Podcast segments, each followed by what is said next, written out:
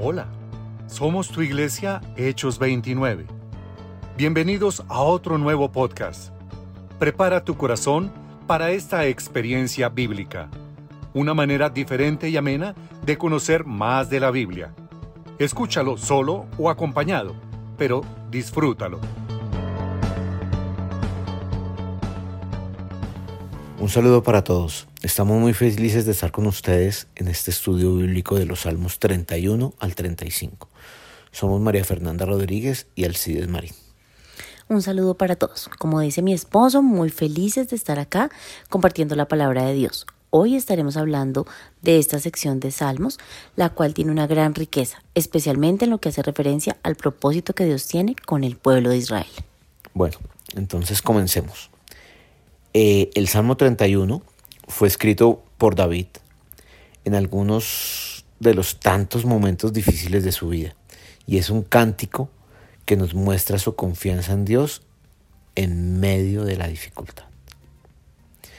De este salmo es importante resaltar que fue citado por varios hombres de la fe a través de la historia de la palabra, como lo fueron el autor mismo en el, en el Salmo 71, Jonás, Jeremías, Esteban, Pablo y el más importante, Jesús, en Lucas 23:46, que dice, entonces Jesús, clamando a gran voz, dijo, Padre, en tus manos encomiendo mi espíritu. Y habiendo dicho esto, expiró.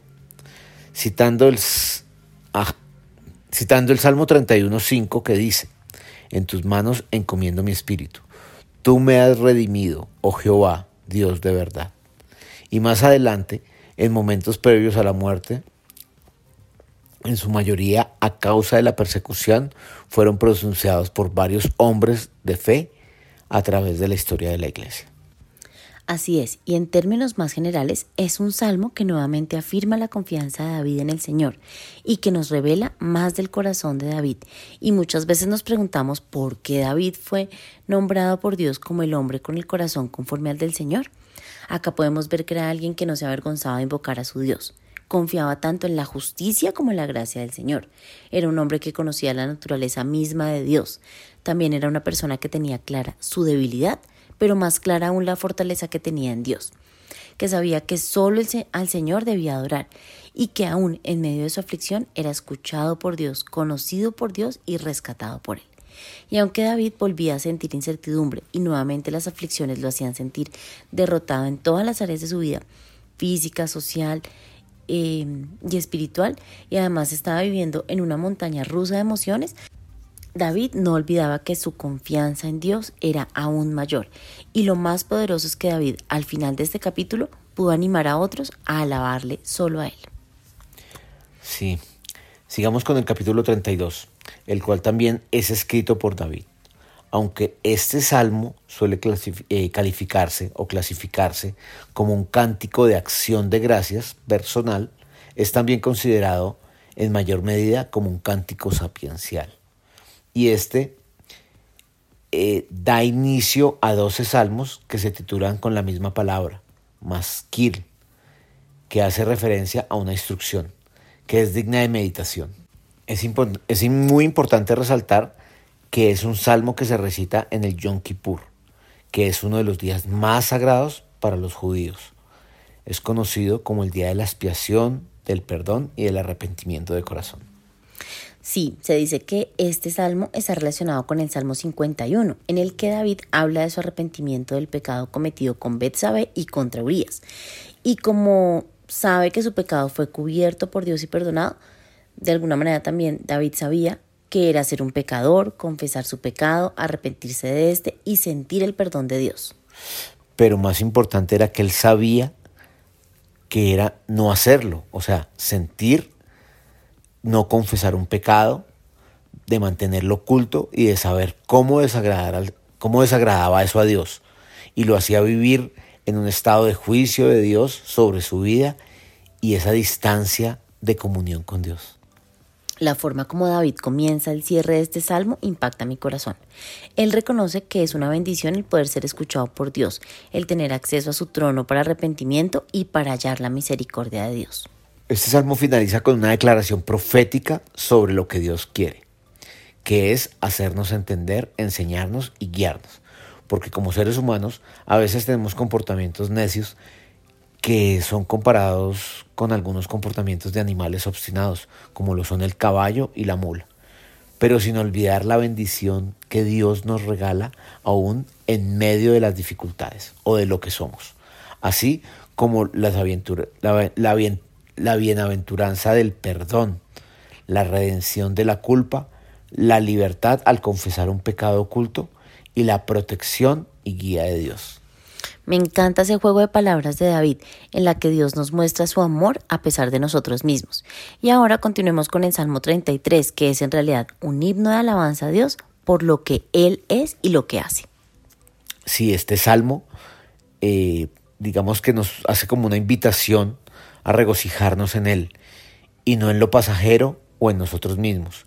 Y como Dios se alegra con nuestra adoración hacia Él, se complace y llega a su corazón.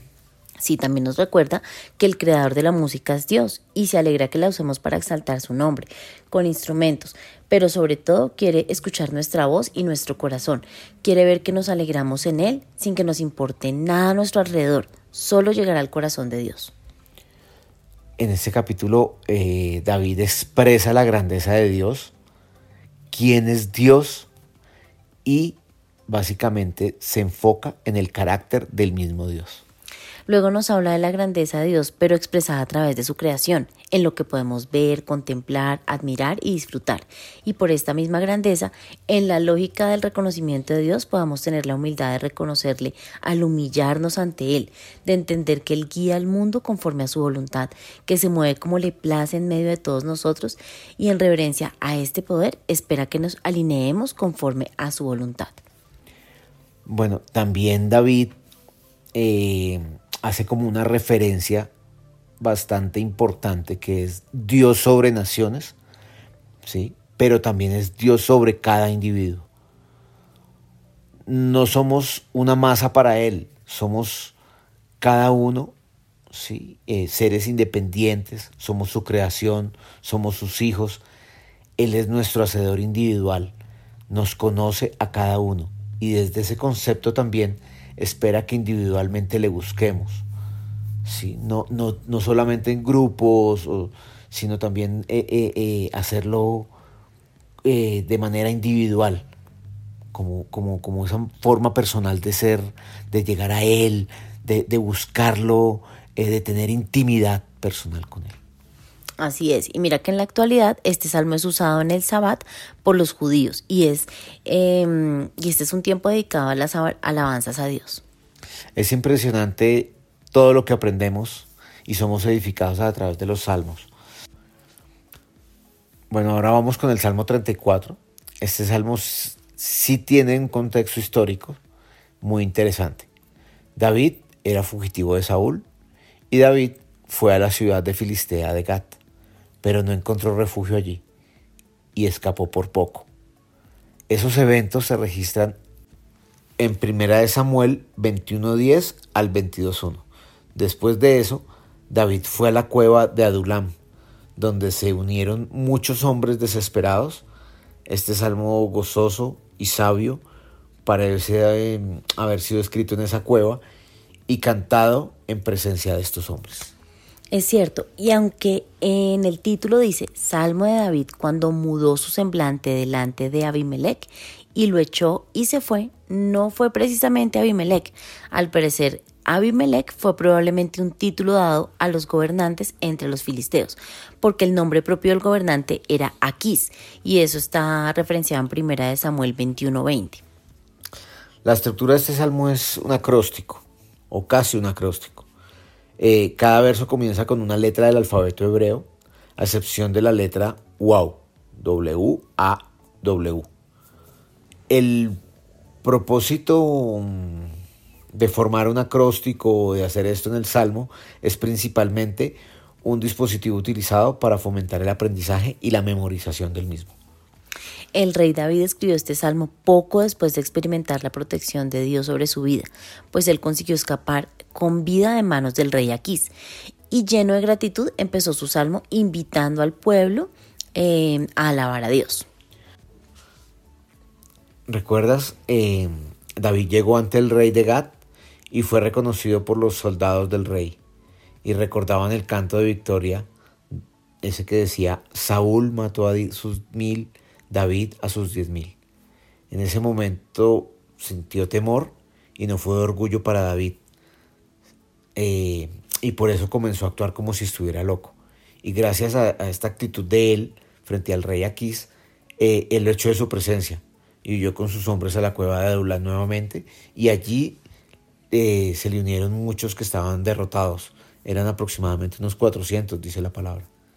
Sí, esta historia es tremenda, un gran grupo de hombres, pero eran hombres rendidos, endeudados, derrotados, y en este salmo se habla sobre bendecir al Señor, alabarlo genuinamente y glorificarlo, exaltar su nombre. Sin duda alguna es un testimonio eh, de aquel que es liberado, ¿no? Su testimonio aún nos impacta. Él clamó y Dios lo escuchó y lo liberó no solo de sus enemigos, sino también de sus propios temores. En el texto es evidente que no solo se trataba de él, sino de todos los que estaban con él. Pero David no se queda corto, él quiere ser testimonio para otros. David ganó su libertad mediante una muestra radical de humildad. Otras personas humildes se alegrarían de escuchar cómo David fue bendecido por Dios. ¿Sí? Y Dios recompensa esta humildad de David. David quería enseñar al pueblo de Dios a vivir una vida en el temor reverente al Señor, a vivir bajo la mirada de Dios, a la ayuda del Señor a los que se mostraban humildes de corazón, porque estos serían el objeto del favor y la misericordia de Dios. Y de la misma manera sería el mismo Dios que cuidaría de estos justos. Y de esta forma damos paso al último capítulo de este estudio bíblico, el número 35. Este salmo fue escrito por David como todos los anteriores, y es uno de esos salmos donde David eh, se manifiesta como irreverente, ¿no?